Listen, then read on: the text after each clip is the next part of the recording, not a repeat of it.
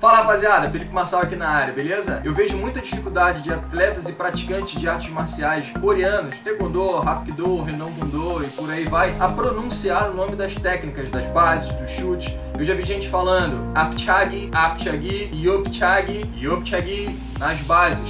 Apkubi e qual é a diferença, qual que é correto, qual que é o mais indicado de acordo com as regras das nomenclaturas coreanas. Pensando nisso, eu trouxe um vídeo muito bacana para vocês, nomenclatura das artes marciais coreanas, dos nomes em coreanos, pelo mestre Alexandre Coelho. Ele colocou lá no canal dele, o canal vai estar na descrição desse vídeo aqui. Obviamente, eu tenho autorização para utilizar o vídeo dele aqui no nosso canal, até para que isso se torne uma enciclopédia, para que você tenha acesso a essas informações e de fato comece a aprender ou aperfeiçoar ou manter a sua dicção, a sua fala, a sua pronúncia nas artes marciais coreanas de uma forma correta. Mas antes de seguir com o vídeo, não se esquece, se inscreve no canal, curta, comenta o vídeo com as suas dúvidas, com as suas perguntas, elogios, críticas, sugestões, seja lá o que for, pra gente aumentar a relevância no vídeo. Lembrando que o canal do mestre Alexandre Coelho vai estar na descrição desse vídeo aqui, então segue lá. Ele é uma enciclopédia humana no que diz respeito a nomenclaturas, a parte histórica do Taekwondo, ele tem muita bagagem, muita experiência. Tenho certeza que ele vai trazer bastante conteúdo pra gente aí. E sem mais enrolação, segue a vinheta.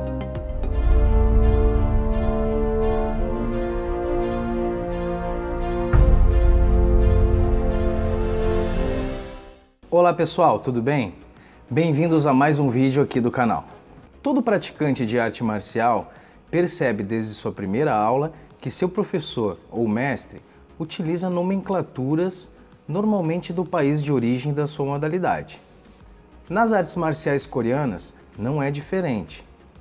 Nesse sentido, o vídeo de hoje tem o objetivo de te fazer entender melhor essas palavras e de te ajudar na pronúncia das mesmas. Se pretendes iniciar os treinos nas artes marciais coreanas, ou se já é praticante, não saia daí.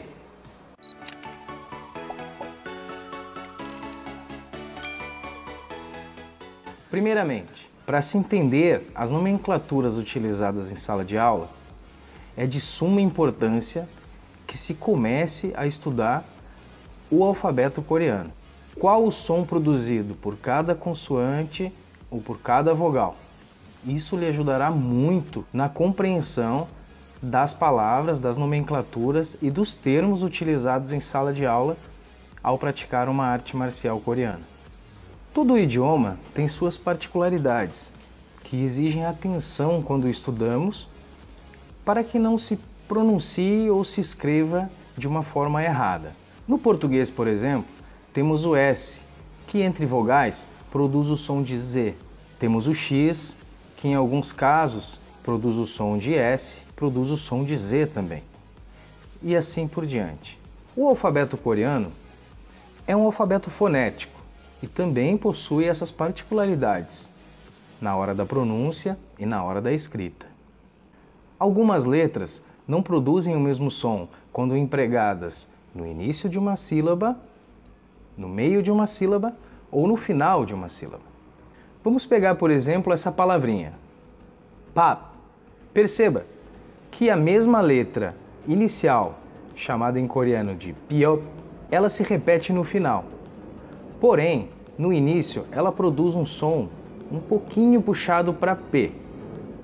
Já no final, ela produz um som um pouquinho puxado para B, um pouco mais fechado. Outro exemplo é essa letrinha aí, o shio, que no início de uma palavra produz o som de S.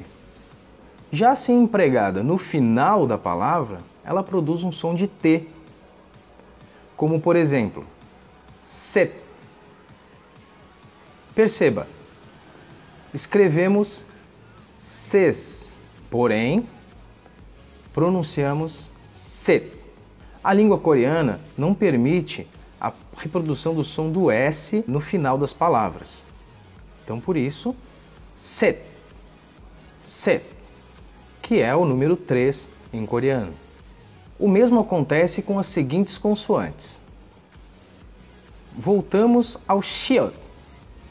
Perceba, o número 3 e o número 4, número 5 e número 6 em coreano terminam com a letrinha shiot no final da palavra. Set, net, tasot, yosot. O mesmo acontece com as seguintes consoantes. Todas elas, quando empregadas no final da palavra, elas produzem também o som de T. Contudo, se após essa consoante aparecer uma vogal, o som original dessa consoante pode reaparecer. Vamos ver alguns exemplos. 했어 chuayo. Perceba que na palavra chuayo temos mais uma exceção. Essa consoante, hyut, quando empregada no início de uma palavra, ela produz o som de R, como por exemplo em uma das artes marciais coreanas, Hapkido. Outra exceção quanto à pronúncia também acontece com as seguintes consoantes: quando aplicadas no início de uma palavra, elas produzem um som. Quando no meio ou entre vogais, elas produzem outro som. Vamos pegar, por exemplo, a consoante kyo e a palavra kungan. Perceba, kungan. Esse é o nome dado ao punzé de faixas pretas segundo dan de taekwondo. Kungan. Perceba que no início ela produz o som de C ou de K, kum. Já a mesma consoante, kyo, do meio, produz um som de mais puxado para G, kungan. Isso acontece também com a consoante que nós vimos lá atrás, pio. Na palavra pabo. Perceba, pabo. Pio do início tem um som mais puxado para P, pá. Já o do meio produz um som mais puxado para a letra B, pabo. Essa palavra significa bobo em coreano. Outro exemplo da palavra que nós falamos anteriormente, com a consoante hyut, quando falamos de choayo, podemos citar uma das posturas do taekwondo, narangni sogi. Normalmente pronunciamos narangni. Perceba que a consoante hyut, a mesma aplicada no início em hapkido, no início hap, Porém, no meio da palavra, ela não tem som, não produz o som de nada. Então a palavra fica narani sogi. Vou citar outro exemplo da consoante kyo. Lembra que no início ela tem o som de C ou K? E no meio ela reproduz o som próximo à letra G? E se eu quisesse fazer a pergunta, aonde você vai? O verbo ir no infinitivo é cada. O verbo ir conjugado, caio. Perceba o som, caio, ca. Se eu fizer a pergunta, aonde você vai? Fica, odiegayo. Perceberam o som do G? Para facilitar um pouco os nossos estudos, disponibilizei na descrição desse vídeo um material com alfabeto coreano, exercícios e exemplos de algumas palavras, para vocês poderem exercitarem a escrita e a leitura. Bom, agora vou deixar algumas dicas que lhe auxiliará em muito é, quanto à pronúncia da, dos nomes ou termos em coreano usados em sala de aula.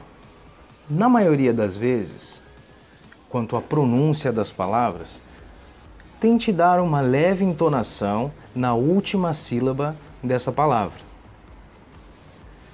Como por exemplo, chariot, apkubi, tweetkubi, nacho, chunchum, koryo. Agora nos números. Hana, 다섯, 여섯, 여덟, 열. Em muitos casos, a entonação é feita de forma errada. Por exemplo, se fala chariot e não chariot. Apkubi e não apkubi. Tweetkubi e não chichikubi. Nachuo e não nacho. Tassot e não tasso. Yoso. Essas entonações levam é, ao praticante, muitas vezes, a pronunciar a palavra errada. Então, por isso, essa entonação comentada anteriormente lhe ajudará muito na hora de pronunciar as palavras, comandos e etc. Segunda dica: por exemplo, no português, na maioria das vezes, acabamos nasalizando a letra M. Por exemplo, essa empresa, comumente no Brasil chamamos de TAM. Porém, ela é escrita como TAM. Em coreano, não existem acentos. Como, por exemplo, no português, empregamos muitas vezes acentos onde eles não existem. Como é o caso dessas duas palavras, casa e cama. Perceba que as duas palavras iniciam com CA, K, mas pronunciamos casa e cama. Vou citar um dos movimentos básicos do Taekwondo e essa mesma nomenclatura também é utilizada por algumas federações ou escolas de Hapkido. O nome do movimento é Aremaki. Comumente, escutamos praticantes de artes marciais coreanas produzir o som de Aremaki. Aremaki. Portanto, o correto seria Aremaki. Como pronunciaríamos esta palavrinha? Vocês com certeza já devem ter ouvido várias versões. Taekwondo, Taekwondo, Taekendo, Taekwondo. Pois bem, essa palavra está escrita na forma romanizada. Talvez seja esse o grande problema que enfrentamos, praticantes de artes marciais coreanas, quando aprendemos as nomenclaturas aplicadas em sala de aula, porque aprendemos da forma romanizada. Mas o que seria essa escrita romanizada? É a forma utilizada para transformar palavras escritas em outro alfabeto para o alfabeto romano, o mesmo alfabeto que utilizamos no Brasil. A interpretação dessa forma escrita é um tanto complicada e acaba atrapalhando na pronúncia correta das palavras quando estudadas de forma romanizada. A romanização utilizada na Coreia do Sul é a romanização revisada. Ela foi implantada no ano de 2000. Antes dela, o país utilizava a romanização McCann Highshower, que era bem mais complexa, pois utilizavam acentos e hífens para diferenciar consoantes e vogais parecidas. Talvez por isso, normalmente encontramos a palavra taekwondo separada com hífen ou com acento circunflexo no do, redon com do escrito é, de duas formas, hai don com do e redon com do. Essas diferenças na escrita são em função dessas duas formas de romanização das palavras. No entanto, com essa atualização no sistema de romanização, o governo coreano não obriga a aplicar essas regras em nomes comerciais e sobrenomes ou nomes próprios. O governo recomenda, mas não há uma obrigatoriedade. Por isso, é comum muitas marcas comerciais e sobrenomes ainda utilizarem a romanização antiga. Para nomes comerciais, como já estão há muito tempo no mercado, fica complicado de fazer essa mudança. Vamos ver alguns exemplos. Temos essas duas marcas coreanas famosas, que o nome ou a pronúncia se torna um pouco diferente quando pronunciada por nós brasileiros. Essas duas marcas, por exemplo, no Brasil, comumente chamamos de Samsung e Hyundai. Porém, na romanização revisada, elas ficariam assim. E a pronúncia seria Samsung Hyundai. Alguns nomes famosos na Coreia também mantêm a romanização antiga, como por exemplo Lee. Em coreano, a escrita fica apenas I. Também temos o sobrenome Kim, que a pronúncia na romanização é, revisada seria Gim. E também o sobrenome Park, que na romanização revisada pronuncia-se. Desta forma, cada pessoa pode é, romanizar o seu nome ou a sua marca da forma que bem desejar. Quanto à palavra Taekwondo, a pronúncia mais aproximada seria Taekwondo. Taekwondo. E não Taekwondo, Taekwondo e etc. Bom pessoal, por hoje é só. Agradeço a todos por terem assistido o vídeo até aqui. Espero que eu tenha conseguido contribuir de alguma forma para o estudo de todos. Baixem o material disponibilizado aqui na descrição desse vídeo.